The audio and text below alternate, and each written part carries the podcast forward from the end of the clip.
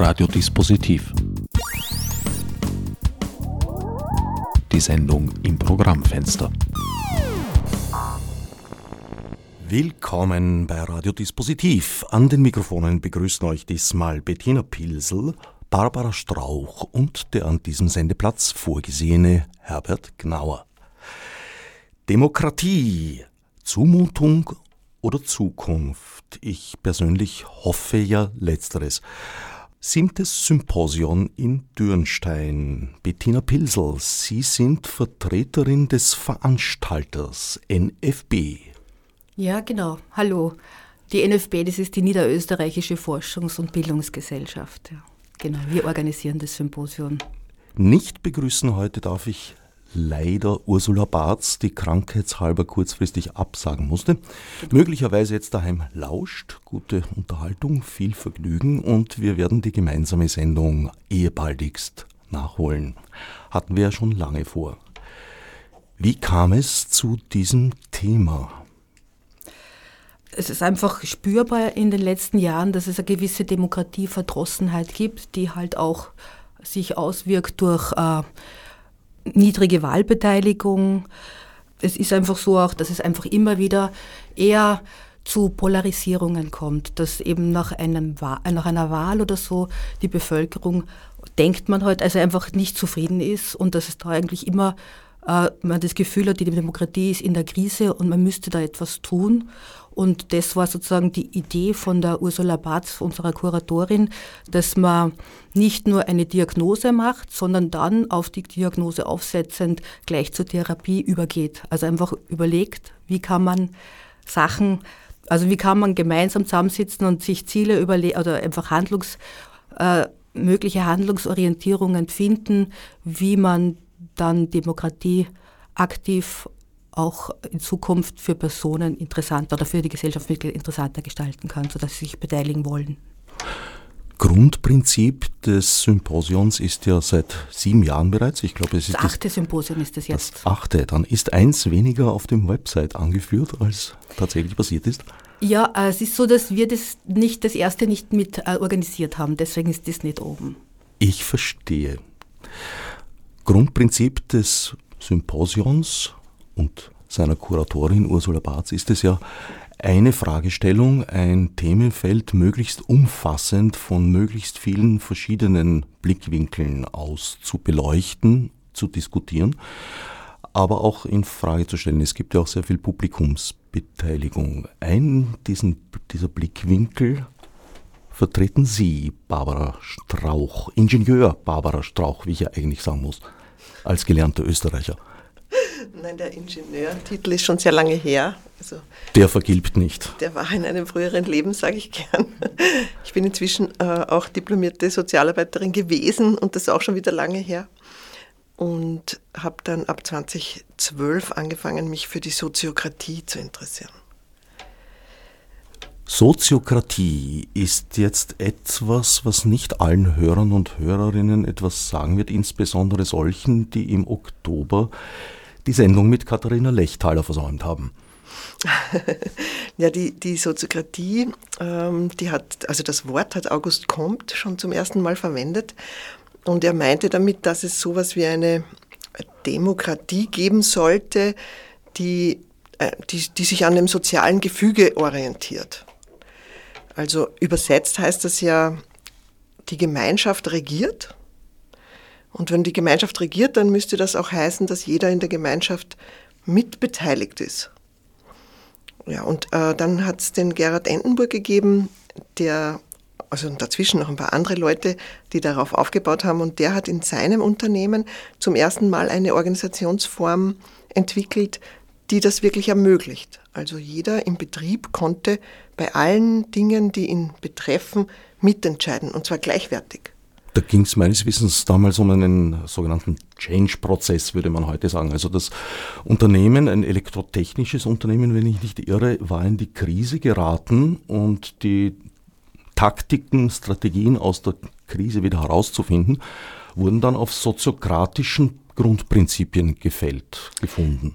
Also die Krise kam allerdings erst fünf Jahre nachdem Endenburg das Unternehmen schon soziokratisch organisiert hatte und das war die Bewährungsprobe. Also die, die, zuerst die Entwicklung ab 1968, ab 1970 dann die, das Testen der Methode und ich glaube 77 oder 75 kam dann diese Krise, wo dann sich das Prinzip wirklich bewährt hat und aus der Belegschaft so viel kreative Lösungen aufgetaucht sind, dass die, die 30 Prozent der Mitarbeiter, die eigentlich gekündigt werden hätten müssen, bleiben konnten. Also ein Erfolgskonzept gewesen. Die Firma gibt es noch heute? Ja, die Firma gibt es noch heute. Sie arbeitet noch immer weitgehend mit soziokratischen Elementen und war 40 Jahre lang das Vorzeigeprojekt. Aber inzwischen haben wir viele Vorzeigeprojekte die, die sehr erfolgreich und mit viel Freude sich soziokratisch organisieren. Auf welchen Grundprinzipien fußt die Soziokratie? Ja, ähm, also der Gerhard Entenburg hat vier Basisprinzipien herausgearbeitet. Und das erste ist, dass Menschen, die zusammenarbeiten, also das sollen jetzt nicht gleich alle 30 oder 50 in einer Organisation sein, aber aufgeteilt in kleinere Kreise, dass diese Menschen gemeinsam auch wirklich ihre Grundsätze entscheiden dürfen und jeder ist dabei gleichwertig. Das heißt, der Chef einer Abteilung ist gleichwertig mit den Mitarbeiterinnen und gemeinsam finden sie einen Konsent, eine Lösung für eine Problemlage, die sich stellt. Und dann orientieren sie sich alle gemeinsam an der Ausführung. Konsent, nicht Konsens. Wo liegt denn da der Unterschied? Also das Wort Consent kommt ja aus der Technik und ist dort im englischsprachigen Raum sehr bekannt und heißt eigentlich, ähm, dass es funktioniert. Also ein Gerät hat Consent, wenn alle Teile mitwirken und das Ziel erreicht wird. Ja. Was nicht zwingend einen Konsens erfordert? Na, Konsens wird unterschiedlich interpretiert. Ähm, üblicherweise denkt man bei Konsens daran, dass jeder Einzelne, und wenn das große Gruppen sind, kann das auch zum Problem werden, ein Vetorecht hat. Also wenn ich jetzt ein Vetorecht, ein, ein, mein Vetorecht wahrnehme und ich bin nicht genug informiert, kann das ein Problem für die Gruppe werden. Drum äh, sagen wir im englischsprachigen Raum auch gern informed consent. Das heißt, jede Person, die ihren Consent gibt, ist auch genug informiert, um sich eine Meinung über die Sache bilden zu können. Und dadurch äh, entstehen wirklich gute Lösungen. Konsens kann bedeuten, dass ich ein Nein sagen kann, ohne ausreichend informiert zu sein. Wenn das Veto einer einzelnen Person eine Entscheidung, einen Plan zu Fall bringen kann, birgt das nicht die Gefahr, dass ein Querulant, eine Querulantin die gesamte Sozietät, sage ich mal, am Gegenband führt? Also es gibt natürlich ein ganzes Managementkonzept, das rund um die Soziokratie aufgebaut wurde. Und da sind alle diese Möglichkeiten schon berücksichtigt. Also wir erleben das nicht in einer soziokratischen Organisation. Ich weiß nicht, wie sehr ich in die Tiefe gehen soll, um alle diese Werkzeuge zu beschreiben, aber äh, es gibt auch schon ein Buch dazu. Also es passiert nicht. Diese Befürchtung die hat sich nicht bewahrheitet. Ich denke nämlich, dass eine Form von Polarisierung, oder ich denke, es ist ja augenfällig, dass Polarisierung unserer Gesellschaften, weil es ist ja nicht nur ein österreichisches Problem, äh, eine der ganz großen tiefen Wurzeln der derzeitigen Krise der Demokratie darstellen. Jetzt ist die Soziokratie natürlich äh, unbenommen ein zutiefst demokratisches Instrument oder eine zutiefst demokratisch strukturierte Systematik. Aber wenn ich mich recht erinnere an die Ausführungen von Katharina Lechtaler, geht es ja sehr stark darum, äh, eine Gesellschaft, eine Gruppe in kleine Kreise zu unterteilen. Wie weit ist das geeignet, auch in größeren Zusammenhängen, also zum Beispiel als Staatsform zu funktionieren? Also ähm, ich bin in der Vorbereitung zu einem Kongress, den wir im November machen werden. Und dabei ähm, haben wir uns auf die Suche gemacht, wo könnte das wirklich soziokratisch funktionieren. Und in Indien gibt es ein schönes Beispiel. Allerdings sitzen dort die Nachbarschaften wirklich auch zusammen. Also ich kann alle Menschen einer Bevölkerung in kleinen Kreisen organisieren und diese wählen Repräsentanten für die nächsthöhere Ebene und auch dort wird wieder im Konsent entschieden. Und in Indien gibt es definitiv 100.000 solche Nachbarschaftsparlamente, die Edwin John schon seit 30 Jahren dort organisiert hat. Und seit er jetzt die Soziokratie kennt, hat er sie auch doppelt gekoppelt. Das ist die, das dritte Basisprinzip von Gerhard Endenburg ist die doppelte Koppelung, dass nicht ein Mensch in den nächsthöheren Kreis geht, sondern dass es einen gibt, der von oben her die Verantwortung für das Thema hat und eine zweite Person wird gewählt in offener Wahl, das ist das dritte Basisprinzip, um neben der Leitung auch einen, äh, die als Delegierte im nächsthöheren Kreis bei den Grundsatzentscheidungen mitzureden. Birgt diese Kleinteiligkeit nicht auch die Gefahr, dass man da sozusagen in einem allzu engmaschig gewordenen Netz erstickt? Also der Sinn, was ich jetzt aus Indien höre, ich kann mir das jetzt eh für Österreich noch nicht gleich genauso vorstellen, aber aus Indien ist es so, dass diese Nachbarschaften als erstes ihre eigenen Probleme selbst lösen. Und nur wenn es, also das folgt dem Subsidiaritätsprinzip. Und nur wenn ich etwas nicht alleine schaffe, wo ich halt meine Nachbargemeinde brauche oder den Bezirk, diese Entscheidungen werden an die nächsthöhere Ebene delegiert. Eins der Motive, eine der Techniken eigentlich, die besagte Polarisierung herbeigeführt haben und noch weiter fortführen, wird gemeinhin gern als Populismus bezeichnet. Also dass äh, Politiker und Politikerinnen nicht nur äh, sondern auch Medien bis hinab zu Einzelpersonen auf Social Media, also Einzelpersonen sind es immer, Privatpersonen auf Social Media Kanälen, Dinge verbreiten, die sagen wir mal jenseits der Faktenlage sind, teils weil sie es nicht besser wissen, teils aber auch mit Kalkül. Wie könnte man eine demokratisch strukturierte Gesellschaft gegen so etwas besser absichern, als es bislang der Fall war?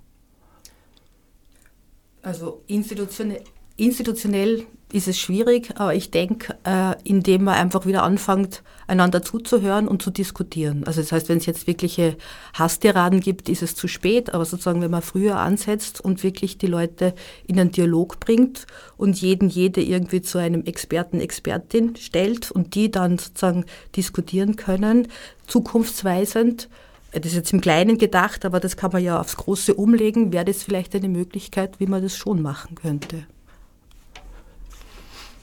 Äh, es gab in den Niederlanden, da wo die Soziokratie erfunden oder sagen wir weiterentwickelt wurde und ausgereift ist, äh, gab es einen Prozess in einer Gemeinde, in einer Stadt mit 50.000 Einwohnern.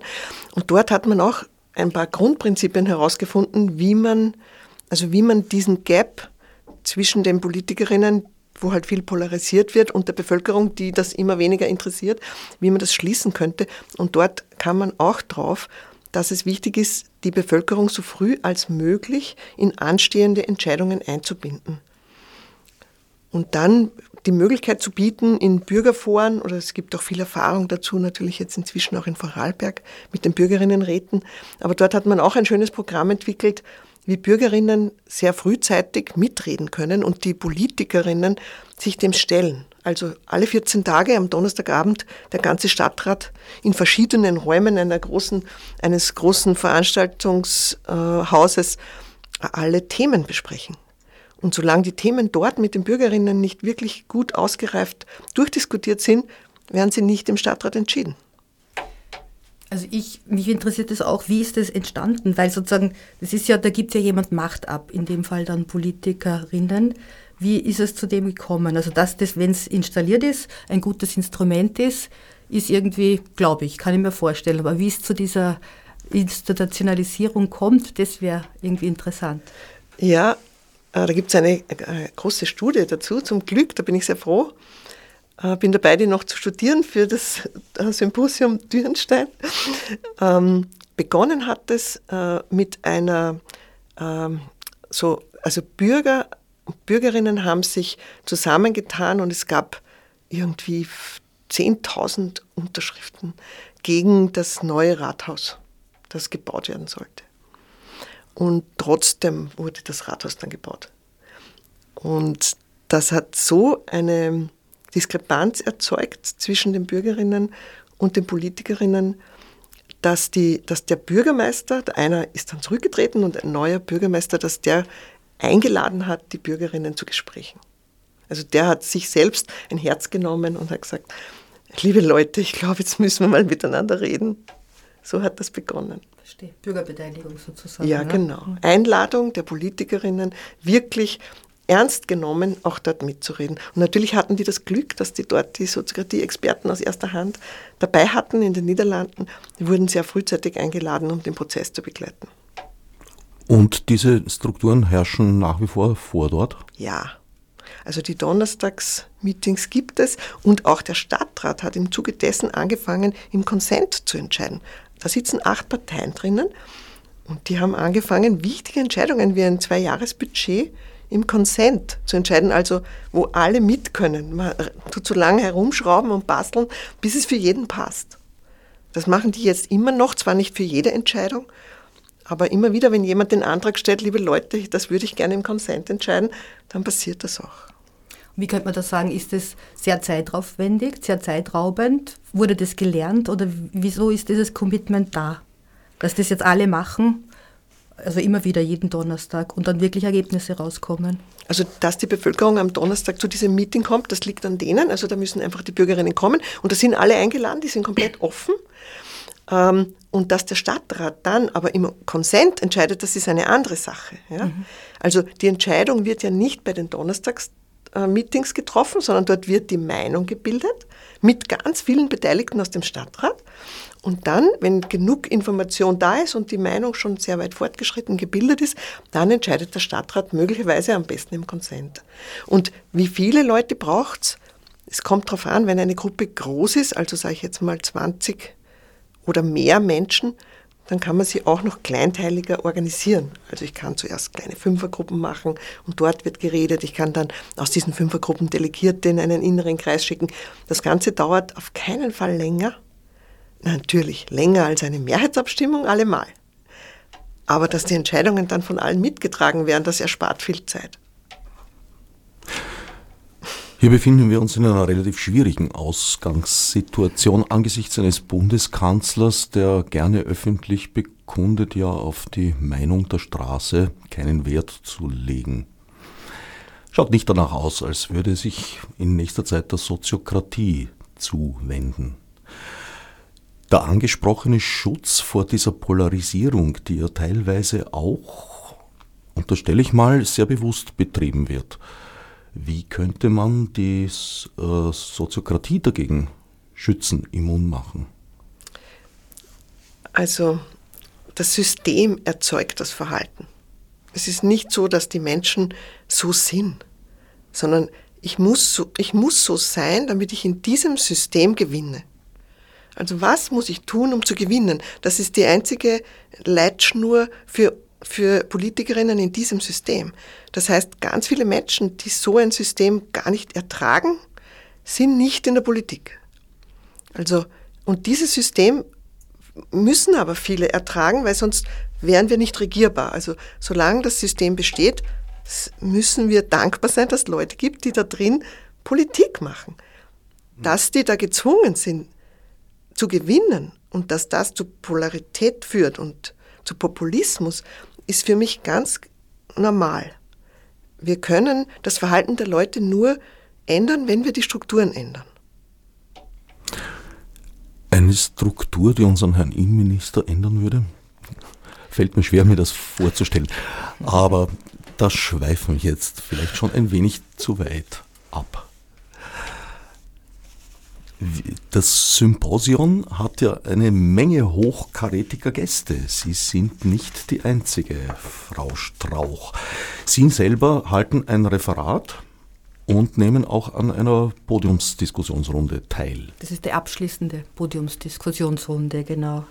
Das ist der Samstagnachmittag, da geht es dann wirklich um Best-Practice-Beispiele aus Österreich und teilweise auch aus der Schweiz, wie man, also einfach Beispiele, wie Bürgerbeteiligung oder antizipiertes Beteiligen möglich ist.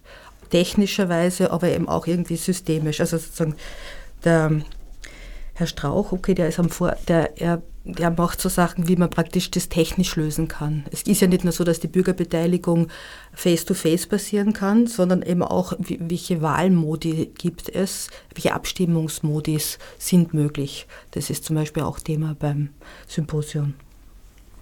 Ah, da fällt mir immer das schöne Thema Negative Voting ein.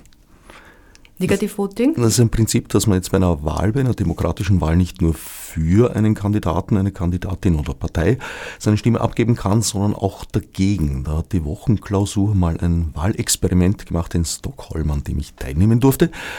Und das war hochinteressant, weil es die radikalen Ränder eliminiert.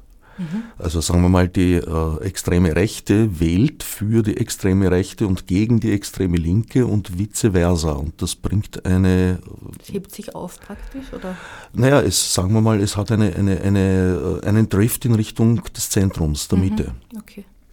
Was wir am Eröffnungsabend probieren, ist äh, systemisches Konsensieren. Das ist ein kleines Experiment was auch eine Art von Abstimmungsmethode ist, wo wir eben Fragen stellen oder einfach Statements eigentlich geben und dann den Personen im Raum die Möglichkeit geben, mit null zum Beispiel zu sagen, okay, passt für mich oder mit zehn bin ich ganz dagegen. Es ist auch zum Beispiel eine Möglichkeit, zu einem, zum Ergebnis zu kommen, wie die Stimmung einem bestimmten Thema gegen, also in einer bestimmten Bevölkerungsgruppe einem bestimmten Thema gegenüber ist.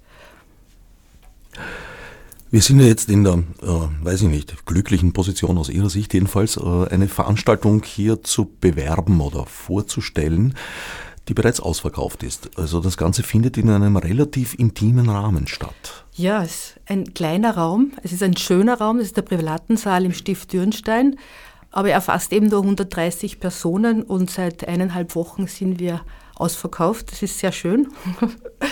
Ähm, ist aber auch schade, weil natürlich die ganzen Personen, die noch anrufen und noch Karten bekommen hätten wollen, denen muss ich leider sagen, tut mir leid, keinen Platz mehr.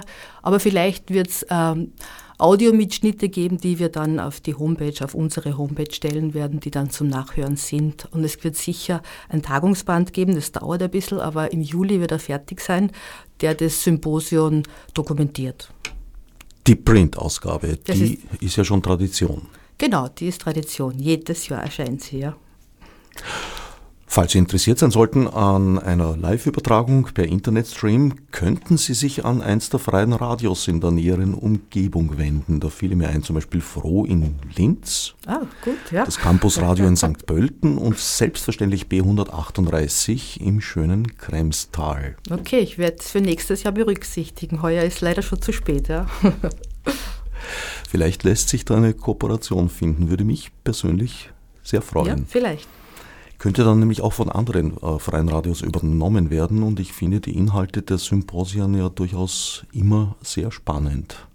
Und die Besetzungen durchaus kontroversiell, also insofern auch sehr spannend. Das ist ja auch der Sinn der Sache, dass es kontroversiell ist und unterschiedliche Gesichtspunkte beleuchtet werden und diskutiert werden. Um der Demokratie zu helfen, müsste man ja meines Erachtens mal ansetzen bei der politischen Bildung. Als Inhaber einer Jahreskarte der Wiener Verkehrsbetriebe bin ich teils gezwungen, Gespräche mitzuhören, aus denen, sagen wir mal, höflich hervorgeht, dass die Menschen jetzt nicht so genau wissen, zum Beispiel in Zeiten vor und nach den Wahlen, worüber da abgestimmt wird, beziehungsweise wurde. Ich kann mich zum Beispiel erinnern an mehr als ein Gespräch in der Straßenbahn, in der in dem nach der Nationalratswahl Menschen gesagt haben, na jetzt wird die Vasilako aber gehen müssen. Und äh, hätte ich jedem Einzelnen drauf gesagt, bitte, es war eine Nationalratswahl und Vasilako ist, beziehungsweise mittlerweile war, eine Gemeindepolitikerin. Das eine hat mit dem anderen nur sehr wenig zu tun. Ja, dann hätte ich äh, viele Gespräche in der Straßenbahn führen müssen und wäre mir nicht sicher gewesen, ob äh, das viel Sinn gehabt hätte. Wie könnte man die politische Bildung erhöhen? Gibt es da Konzepte, so im, im, im Feld der Soziokratie, wurde das da was entwickelt? Also die Soziokratie gerade jetzt im deutschsprachigen Raum ist sehr jung. Also wir, wir haben sie 2009 in Wien kennengelernt und also es sind jetzt gerade mal zehn Jahre. Trotzdem ähm, gibt es natürlich von vielen Leuten die Idee, die, so die Soziokratie müsste als, als Bildung, äh, als Demokratiebildung in die Schulen kommen. Also unser erstes Netzwerk, also wir schauen auch, dass die Anwenderinnen der Methode sich vernetzen. Das erste Netzwerk, das wir geschaffen haben, ist das Netzwerk Schule. Also wie kann man äh, Demokratiebildung von Anfang an platzieren? Und wir haben jetzt definitiv auch ein Pilotprojekt in einer Wiener Handelsakademie. Ähm, wo, also meine eigene Idee war immer, es müssen die Lehrkräfte miteinander entscheiden. Und die müssen verstehen, wie das funktioniert. Das bedeutet aber mitzuentscheiden, gemeinsam mit dem Direktor, hm, wenn es um Dinge geht, die mich betreffen. Und das muss implementiert werden. Das heißt, das muss man auch lernen, auch als Lehrkörper, so miteinander umzugehen. Und die Idee ist, wenn alle Lehrer mit ihren Vorgesetzten und in, in ihren Teams so Entscheidungen treffen, dann wird es ganz natürlich sein, dass die auch mit ihren Schülerinnen Entscheidungen treffen, wo es darum geht, wo fahren wir hin auf Landschulwoche oder Dinge, die halt mit den Schülerinnen entschieden werden können. Und so könnte Demokratiebildung in Schulen ausschauen. Und im Idealfall natürlich auch eben die Kinder und auch die Eltern mit einbeziehen. Ja, die Eltern mit einbeziehen, da haben wir jetzt viele Beispiele von elternorganisierten Schulen, die sich bereits soziokratisch organisieren. Und dort beginnt das Ganze bei den Eltern. Das ist interessanterweise umgekehrt. Da fangen die Eltern, die ihre Schule selbst organisieren und selbst Schulerhalter sind, an, sich als Verein soziokratisch zu organisieren. Und die Lehrkräfte, die sie angestellt haben, sind dann oft die letzten, die ja auch noch beginnen, jetzt äh, miteinander die Entscheidungen auf soziokratische Weise zu treffen. Aber natürlich sind das auch Labore für äh, wo, wo dann eben die Dienstgeber und die Dienstnehmer gemeinsam entscheiden in einem allgemeinen Kreis. Und dort sieht man schon überall, dass das auch auf die Kinder hinunterschwappt. Ja, aber das ist ja bei diesen, Famili äh, bei diesen Schulen ist es ja so, wie Sie selber gesagt haben, das sind ja eigentlich die Eltern, sind die äh, Auftraggeber oder die Arbeitgeber von den Lehrpersonen. Wie kann man dieses System, weil das sind natürlich dann engagierte Eltern, die unbedingt oder denen es wichtig ist, dass sie ein alternatives System haben, in dem sie experimentieren können. Aber wie wäre das umlegbar in ein normales Bildungssystem, also in eine Schule, die eben hierarchisch strukturiert ist, wo ja oft nicht so die Optimalbedingungen auch für sozusagen für die Angestellten herrschen, Entscheidungen zu treffen, weil es einfach top-down entschieden wird, oft auch wirklich sehr äh, kurzfristig Sachen sich ändern, die ja auch niemand, also wo ja die Lehrer nicht so begeistert sind davon oder so überzeugt sind, dass das richtige Entscheidungen sind. Wie könnte man das da machen? Also wir haben immer eine Voraussetzung, wenn wir soziokratisch arbeiten wollen, und das ist, dass die Führungskräfte offen sind, ihre Macht zu teilen. Also wenn ein Direktor, eine Direktorin offen ist, diese, die wichtige Entscheidungen gemeinsam mit dem mit dem Lehrerteam zu treffen, dann funktioniert das auch. Allerdings müssen die das auch lernen. Das heißt, wir schulen. Deswegen gibt es die Ausbildung für Soziokratie-Experten, die dann Prozessbegleiter sind in solchen Change-Prozessen. Das muss man wirklich lernen. Das dauert ein bis zwei Jahre, bis das alle verstanden haben, dass das jetzt so zugeht und dass Macht teilen heißt, dass es wirklich so ist und dass die Entscheidungen, die wir gemeinsam getroffen haben, gelten und nicht äh, am nächsten Tag wieder von der Führungskraft umgestoßen werden können. Das heißt aber, das ist ein Commitment, das, also das, das müssen die dann einhalten. Genau. Das heißt, die Führung, Auf das muss man sich verlassen, dass sie das dann machen. Auf das muss man sich verlassen können und das ist ein Teil der Schulung. Dass das gilt, was wir im Konsent entschieden mhm. haben. Das ist gar nicht so einfach. Deswegen dauert es auch eine Zeit lang, bis das wirklich dann alle verstanden haben. Und dann funktioniert es aber super. Die Soziokratie äh, im kleinen Rahmen in der Schule, das ist auf jeden Fall aus meiner Sicht ein ungeheuer positiver Ansatz. Wie soll ich jetzt meine Zweifel daran formulieren, äh, dass die Soziokratie sicherlich gut funktionieren kann in überschaubaren Verhältnissen, wo auch die Problemlagen überschaubar sind und die Fragestellungen ich bin mir nicht ganz sicher, ob das auch gilt, wenn es sich um komplexe Sachverhalte handelt, wo doch einiges Expertenwissen und Expertinnenwissen nötig ist, um überhaupt mitreden zu können. Damit sind wir wieder bei der politischen Bildung, aber auch bei der Medienkompetenz zum Beispiel und derartigen Themen angelangt. Also ich darf ja an dieser Stelle auch sagen, dass wir am 15. und 16. November diesen Jahres auch einen eigenen Kongress für Soziokratie und Politik haben. Und zur Vorbereitung dort haben wir jetzt, wir vom Soziokratiezentrum, uns mit den äh, Entwicklern des systemischen Konsensierens zusammengetan, um uns ein Jahr Zeit zu geben, eine, ein Modell auszuarbeiten, das diese Fragen berücksichtigt. Also systemisches Konsensieren ist jedenfalls eine Methode, die wir relativ rasch einführen können in der Politik, wenn wir das gemeinsam mit Konsententscheidungen und mit soziokratischen Strukturen machen, dann wir glauben daran, dass wir im November so ein Modell ausgearbeitet haben.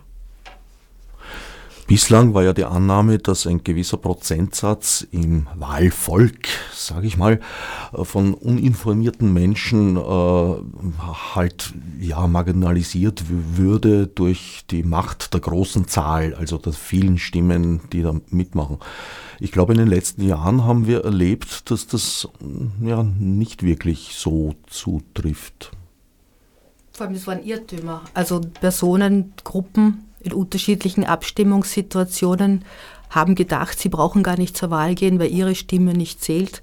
Und es hat sich dann im Nachhinein herausgestellt, dass dieser Bevölkerungs-, also dass das zum Beispiel dann die Jungen waren oder so, die nicht abstimmen gegangen sind beim Brexit und das dann doch sehr fatale Ergebnisse gebracht hat. Also es ist schon so, dass es wichtig ist, jede Stimme zählt. Und dazu müssen die Personen, die, also die Bürger und Bürgerinnen eigentlich, das muss ihnen irgendwie begreiflich werden. Also das müssen sie verstehen. Das muss ihnen ein Anliegen sein, sich an der Demokratie zu beteiligen. Nicht nur den Bürgern und Bürgerinnen. Also gerade beim Brexit fällt mir da ein, ein YouTube-Video einer englischen Politikerin, die sich sehr für den Brexit eingesetzt hat und sich jetzt lauthals gewundert hat in diesem YouTube-Video, ja, dass Britannien künftig in der EU nichts mehr mitzureden äh, hab, haben wird und dass äh, ja, sie von allem ausgeschlossen sein werden. Also offenbar wusste die gute Frau nicht recht um die Konsequenzen ihres eigenen Handelns. Das ist traurig eigentlich, erschreckend, ja. Also politische Bildung wäre schon nicht schlecht, ja. Soziokratie würde von vornherein verhindern, dass solche Menschen in solche Positionen gelangen? Zusammen mit systemisch konzentrieren auf jeden Fall. Also das wissen wir schon. Würden wir diese Negativ-Voting, was Sie am Anfang gesagt haben, systemisch konzentrieren, äh, gibt, da gibt man bekannt, wo, wo man einen Widerstand hat. Also würden wir allein nur das System der Wahl ändern und wir würden Personen mit systemisch konzentrieren wählen, hätten wir ganz andere Leute in der Politik. Und das würde, also weil dann einfach mehr die Mitte hineinkommt, die Leute, mit denen die meisten leben können, denen vertraut man dann auch und dann hat das eine völlig andere Stimmung. Also das Gegeneinander würde aufhören und man, man, man würde mehr hinschauen und vielleicht sogar stolz sein und sagen, na ja, die stellt sich eigentlich eh ganz gut an. Ich, ich weiß schon, ich habe schon noch einen Widerstand gehabt, aber jetzt bin ich ganz zufrieden. Ja? Also wenn wir das Wahlsystem auf Widerstandsmessung umstellen, hätten wir ganz spontan eine akzeptablere Politik. Wir sprechen über Themen des siebenten Symposions in Dürnstein, Demokratie, Zumutung oder Zukunft. Meine Gäste sind Bettina Pilsel und Barbara Strauch. Für das Symposion selbst gibt es keine Karten mehr, wohl aber für den erwähnten Kongress. Wo kann man sich denn da informieren? Also die Webseite äh, heißt äh, soziokratiezentrum.org. Und dort haben wir es gleich am ersten Banner inzwischen schon drauf. Es gibt mit Link dorthin findet man die Webseite zum Politik- und Soziokratie-Kongress. Das Symposium findet 7. bis 9. März statt. Wann findet der Kongress statt? 15. und 16. November. Bis dahin wird es die Print-Zusammenfassung des Symposiums Auf schon alle geben. Fälle, da gibt es es ja. Im, dann im Buchhandel online erwerbbar. Also das muss, muss man nicht bei uns bestellen, das kann man ganz normal im Buchhandel erwerben. Aber man kann sich schon auch bei Ihnen am Website informieren. Doch, ja, unter www.symposiondürnstein.at. Und wir freuen uns natürlich. Oder anrufen, geht auch. Es gibt auch einige Stargäste, sage ich jetzt einmal vorsichtig. Einer davon ist wahrscheinlich gleich bei der Eröffnungsveranstaltung Franz Fischler, Präsident des Forums Alpbach. Mhm, genau, ja. Worüber wird der referieren?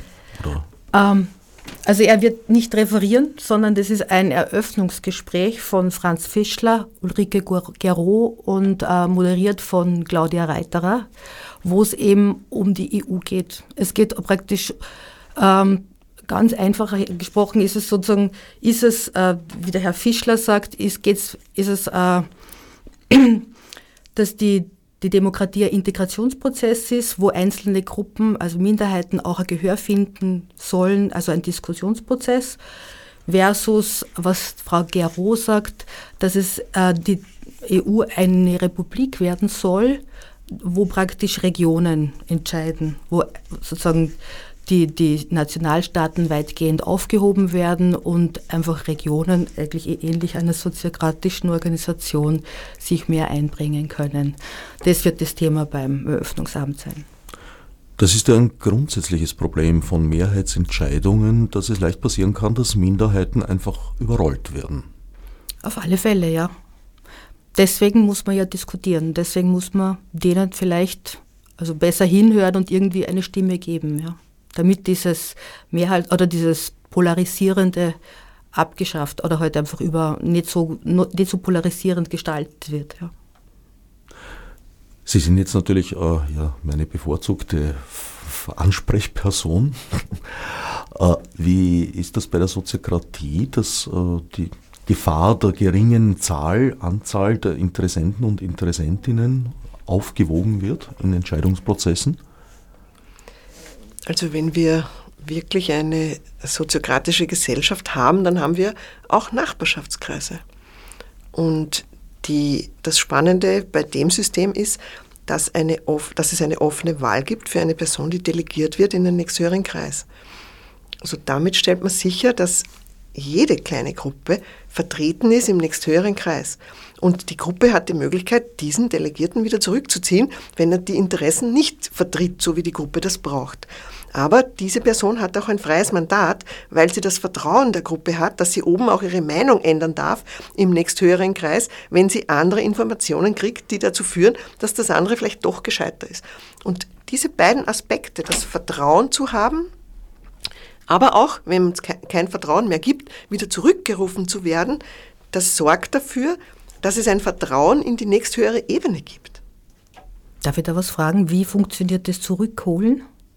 Ich kann meinen Konsent zu einem Delegierten entziehen, wenn ich feststelle, dass der unsere Interessen, die wir in unserem Kreis haben, nicht gut vertritt. Das heißt, beim nächsten Treffen, beim genau. nächsten Donnerstag in Vorarlberg wäre das dann, dass dieser Person das also dieses Mandat entzogen wird oder diese das, das steht dann auf der Tagesordnung. Also wir haben auch immer eine ganz schöne, strikte Agenda und jedes Mitglied kann einen Punkt auf die Agenda setzen. Und der kann heißen, liebe Leute, lasst uns darüber diskutieren. Ich bin sehr zu unzufrieden mit dem, was da oben entschieden wurde. Lieber Delegierter, warum hast du das gemacht? Und der muss sich rechtfertigen. Mhm. Und entweder hat er genügend Argumente, sodass wir es jetzt verstehen, und wenn nicht, dann können wir einen anderen Delegierten wählen. Wir können sogar für ein bestimmtes Thema einen zweiten Delegierten wählen. Es gibt also durchaus Evaluierungsprozesse und vor allem Rückkoppelungen zwischen den Kreisen. Ja, und die Messung ist überhaupt das Wichtigste. Das heißt, der Endenburg, der war ein Kybernetiker, also der hat gesagt, also es geht um die Steuerung von Prozessen. Und eine Messung ist essentiell wichtig für die Steuerung. Jede Messung muss auf den Tisch kommen, muss berücksichtigt werden und hilft, dass wir, das, dass wir die Entscheidung äh, verbessern. Das ist ein, Rück ein Kreisprozess. Der Kreisprozess ist das Zentrum, der Kern der soziokratischen Methode. Es hört sich aber auch anstrengend an, oder? Weil man, also diskutieren soll man ja, haben wir ja gesagt, Demokratie ist diskutieren miteinander, unterschiedliche Standpunkte einander begreiflich zu machen. Aber wenn das immer so zur Disposition steht, ist, ich könnte mir vorstellen, dass es wirklich anstrengend ist, wenn man sozusagen also alles bin, ausdiskutieren muss. Ich kenne jetzt seit zehn Jahren die Soziokratie und es, ich habe es noch nie erlebt, dass ein Delegierter zurückgerufen wurde. Weil die offene Wahl, die hilft absolut mit, dass eine Person, die das kann, die die Fähigkeit hat, die zwischen den Ebenen gut hin und her gehen kann, denen die Leute vertrauen, dass das funktioniert normalerweise auf Anhieb. Mhm. Wie viele soziokratisch strukturierte Gesellschaften sind am Werk in Österreich, schätzungsweise? Organisationen, würde ich sagen. Also ich, ich, ich muss jetzt den deutschsprachigen Raum dazu nehmen, weil wir sind eigentlich relativ schnell expandiert. In die, die Schweiz und der deutschsprachige Raum sind auch schon Menschen äh, bei uns in die Ausbildung gegangen. Und da würde ich jetzt sagen, ich, ich habe die Liste nicht mehr da, wie ich vor zwei Jahren das letzte Mal die Liste geschrieben habe, waren 57 und inzwischen durch die vielen Leute, die jetzt in der Ausbildung sind und alle Projekte begleiten, würde ich sagen, es sind 70 bis 100 Organisationen aller Größen. Also da reden wir von, von neun Leuten bis 7000. Und da gab es noch nie äh, das, was man so in der, in der klassischen Demokratie bei uns einen Misstrauensantrag nennen würde und anschließend tatsächlich einen Entzug des Vertrauens? Also ich bin ja die Leitung der Ausbildung und ich kenne jetzt alle, die CSE werden wollen, also Certified Social Sociocracy Experts.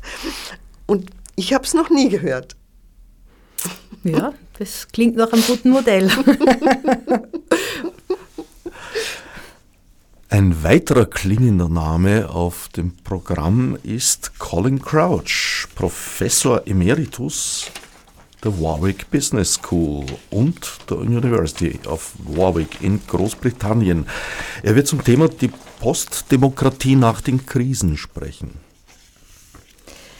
Ja, ähm, er wird auf Deutsch sprechen. Wir wollten gern, dass er auf Englisch spricht, aber er redet so gern Deutsch, also er wird auf Deutsch sprechen. Er spricht doch sehr gut Deutsch. Ja, das ich habe ihn schon mal interviewt. Ah, okay, sehr gut, ja. Ich weiß, er schreibt auch sehr gut Deutsch, ja.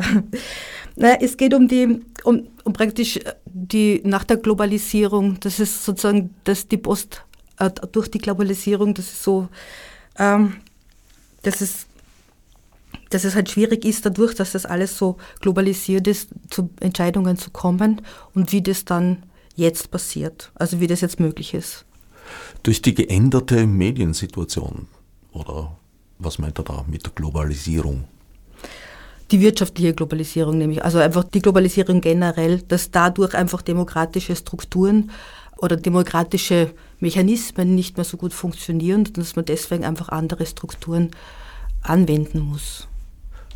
Also das Primat von global agierenden Konzernen im Prinzip. Äh, eher das Gegenteil, oder? naja, dass man sozusagen gegen dieses Primat vorgehen kann und sich die Handlungsmacht auf politischer Ebene wieder zurückholen? Oh, so genau kann ich das gar nicht sagen, aber wahrscheinlich, ja. Also ich denke, es geht nicht nur darum, dass sozusagen es groß, äh, groß äh, internationale oder transnationale Konzerne, wie man denen entgegenwirkt, sondern auf, aufgrund der generellen Globalisierung äh, es einfach eben demokratische Systeme so im herkömmlichen Sinn nicht mehr funktionieren. Das ist einerseits sicher transnational agierende Unternehmen, dass man schaut, wie man die irgendwie mit einbinden kann oder eben sich nicht voll von denen diktieren lassen kann, aber eben auch äh, wie das äh, staatlich, also nationalstaatlich auch ablaufen kann. Sie haben mir vor der Sendung verraten, dass äh, jetzt das siebente Symposium Dürnstein, also das achte, das achte ja. bereits ist, wie wir gehört haben, äh, noch nicht einmal begonnen hat, dass Sie bereits am neunten basteln. Genau, es gibt schon einen Titel. Äh, es geht ähm, anlässlich von 20 Jahre Weltkulturerbe Wachau, weil das Symposium ist ja in der Wachau im Stift Dürnstein, heißt das Symposium 2020 Natur, Kultur, Identität, was wir vererben.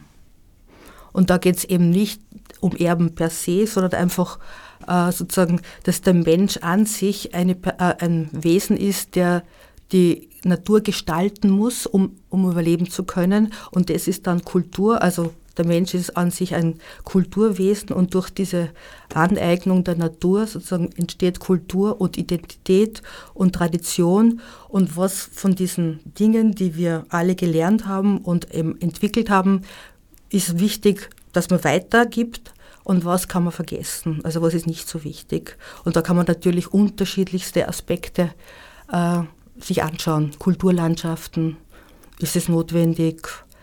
Vererben, Erbschaftssteuer zum Beispiel oder alles Mögliche. Die Unterpunkte sind noch nicht herausgearbeitet. Das Symposium war ja immer eine erfolgreiche Veranstaltung. Ich glaube, dass es so lange im Vorhinein ausverkauft ist, ist aber erstmalig. Das ist erstmalig, genau, ja. Das ist erfreulich, ja. Denken Sie daran, die Veranstaltung zu vergrößern, in einen größeren Saal zum Beispiel oder vielleicht mehrere Panels, wie man heute so gerne sagt, äh, parallel an verschiedenen Orten stattfinden zu lassen? Da, das wünschen wir vielleicht ganz im stillen Kämmerchen hinten im Hirn, aber da ist noch nichts angedacht. Nein, es ist das Symposium Dürnstein ist schon angesiedelt fix beim Stift Dürnstein und dass man da jetzt das räumlich verändert, ist, ist momentan überhaupt nicht angedacht weil es passt einfach dorthin. Das ist sozusagen seit Beginn dort und da wurde jetzt noch nichts überlegt. Die Dachorganisation, die das Ganze organisiert, Ihr Arbeitgeber sozusagen, mhm. die Niederösterreich Forschung und Bildung, kurz NFB, hat Kooperationspartner, also unter anderem die Donau-Universität Krems, die Karl-Landsteiner Privatuniversität für Gesundheitswissenschaften sowie die Kirchliche Pädagogische Hochschule Wien Krems. Mhm. Sie veranstalten allerdings bei weitem nicht nur dieses eine Symposium im Jahr. Uh, ja, wir machen ganz andere Sachen. Uh, wir sind eigentlich eher, das ist sozusagen, das Symposium ist eine kleine Nische von uns, die halt dann relativ groß worden ist und in meinen Augen natürlich wichtig, weil es meine, mein, mein Projekt ist. Aber wir sind zuständig oder wir sollen die, uh, wir sind die Förderentwicklung, Weiterentwicklung von Wissenschafts-, der Wissenschaftslandschaft und der tertiären Bildung in Niederösterreich praktisch fördern. Das ist unsere Aufgabe und wir haben unterschiedliche Zielgruppen. Das sind einerseits Fachhochschulen, aber auch Wissenschaftler, Wissenschaftlerinnen, also einfach Wissenschaftsforsch äh, Wissenschaftsförderung. Wir haben aber auch Schulen, das heißt, wir haben Programme, wo Wissenschaftlerinnen in Schulen gehen und Vorträge halten, kurze oder Experimente mit ihnen durchführen. Wir machen auch kleine Fortbildungen für Lehrer, Lehrerinnen in Niederösterreich, die an die Fachhochschulen gehen und dort kurze Fortbildungstage besuchen, wo ihnen wissenschaftliche Ergebnisse oder neue äh, Ergebnisse der Fachhochschulen präsentiert werden, zum Beispiel, unter anderem. Und Stipendien haben wir sehr viele. Also Förderung von Studierenden in Niederösterreich oder niederösterreichischen Studierenden. Wem haben wir all das zu verdanken? Sprich, wie finanziert sich das? Die NFB ist eine 100% Tochter des Landes Niederösterreich. Also finanziert wird es von Land Niederösterreich. Zu 100%. Ich frage jetzt nicht nach der Budgethöhe, aber wie viele Veranstaltungen machen Sie so im Jahr? Veranstaltungen machen wir jetzt nicht so viel. Das ist Symposium ist eigentlich die einzige Veranstaltung. Der Rest ist eher eben Förderung und Forschungsförderung oder eben so kleine Workshops, so, so Vorträge und äh, Workshops für Schulen, Schülerinnen. Aber Veranstaltungen in dem, also im Rahmen der Wissenschaftsförderung gibt es natürlich dann auch Informationsveranstaltungen, aber so eine Veranstaltung wie die Symposien ist jetzt nur die einzige von der NFB, die einmal im Jahr stattfindet. Wie finanziert sich das soziokratische Zentrum? Das Soziokratiezentrum ähm, finanziert sich über äh, Beiträge von Teilnehmerinnen an den, Work an den Workshops. Also das, wir sind inzwischen eine Bildungseinrichtung, bemühen uns gerade äh, um die Ö-Zertifizierung als Bildungseinrichtung. Und die Leute zahlen ihre Beiträge und dann lernen sie das, beziehungsweise die bereits ausgebildeten äh, Soziokratie-Expertinnen sind Organisationsentwickler und Unternehmensberater und bekommen ihr Geld auf dem freien Markt von den Organisationen, die sie engagieren. Also im Prinzip eine selbsterhaltende Organisation. Auch das eine gute Visitenkarte, würde ich sagen. Ja, wir sind zum Glück, haben wir die Gemeinnützigkeit offiziell zugesprochen bekommen. Also haben wir auch immer wieder mal Menschen, die uns helfen und die wir nicht selbst bezahlen müssen, sondern die von der Öffentlichkeit finanziert sind. Auch Sie bemühen sich ja in, in vielen Projekten eben um, um Bildung. Gibt es eine dauernde Kooperation mit der NFB? Bis jetzt noch nicht, nein. Also wir haben uns, die Ursula Barth, sozusagen die Kuratorin, hat sie jetzt für das engagiert, aber das ist jetzt der erste Berührungspunkt mit der NFB. Muss aber nicht der letzte sein. Ja. Schauen wir, was sich entwickelt. Die Gesellschaft agiert äh, im gesamten deutschsprachigen Raum oder ist das auch über also Kooperationen haben, gelöst? Na, wir, also zur Ausbildung sind natürlich jetzt Leute aus dem ganzen deutschsprachigen Raum zu uns gekommen Und das aber schon vor fünf Jahren. Also darum gibt es jetzt in der Schweiz ein Soziokratiezentrum und in Deutschland einen Verein Soziokratiezentrum und viele Menschen, die jetzt auch noch in der Ausbildung sind. Und es gibt zum Beispiel in Augsburg, das, diese Stadt hat schon 2012 angefangen, äh, Workshops zur Soziokratie zu machen. Oder, nein, ich glaube, oder war es 2014 nicht, dass ich mich jetzt irre. Äh, und dort hat sich auch schon ein Verein gegründet und diese arbeiten alle zusammen. Das heißt, wir sind wirklich gut vernetzt. Zurzeit sind wir noch, sage ich jetzt mal, ungefähr 40 Personen, die Experten für Soziokratie werden oder schon sind. Das ist derzeit noch überschaubar, aber wir sind dabei, uns zu regionalisieren. Regionalisierung einerseits, andererseits gibt es aber offenbar auch Bestrebungen, jetzt so etwas wie eine soziokratische, soziokratische Internationale zu entwickeln.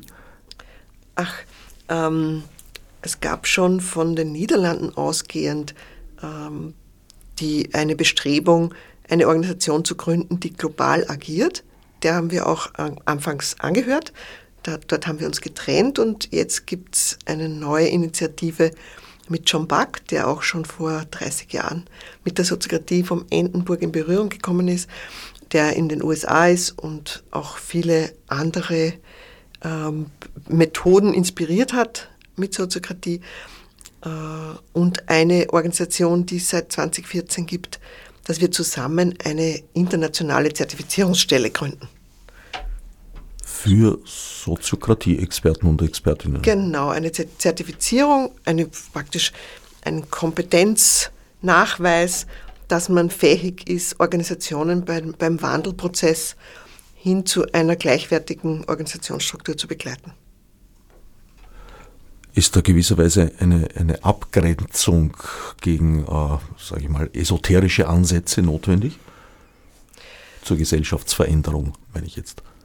Also ich, ich habe nicht viel Kontakt mit esoterischen Ansätzen. Ich weiß jetzt gar nicht, was Sie damit meinen. Wohingegen sollten wir uns abgrenzen? Naja, ein Teil der Ratgeberliteratur umfasst ja auch durchaus äh, größere Strukturen vom Gedanken her. Also es gibt schon Menschen, die da teils eigenartige Vorschläge machen, wie äh, Sozietäten zu gestalten seien, um sie blühen und gedeihen zu lassen.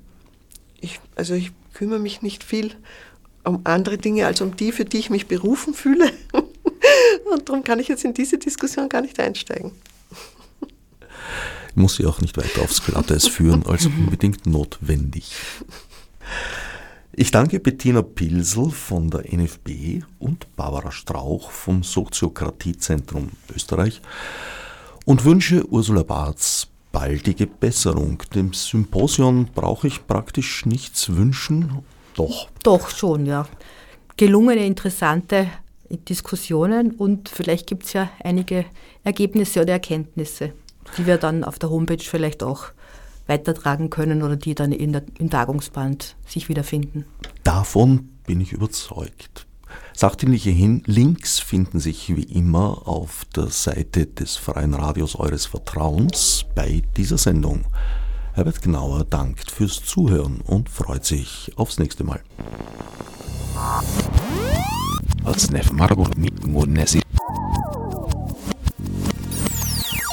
Fichte subsidiar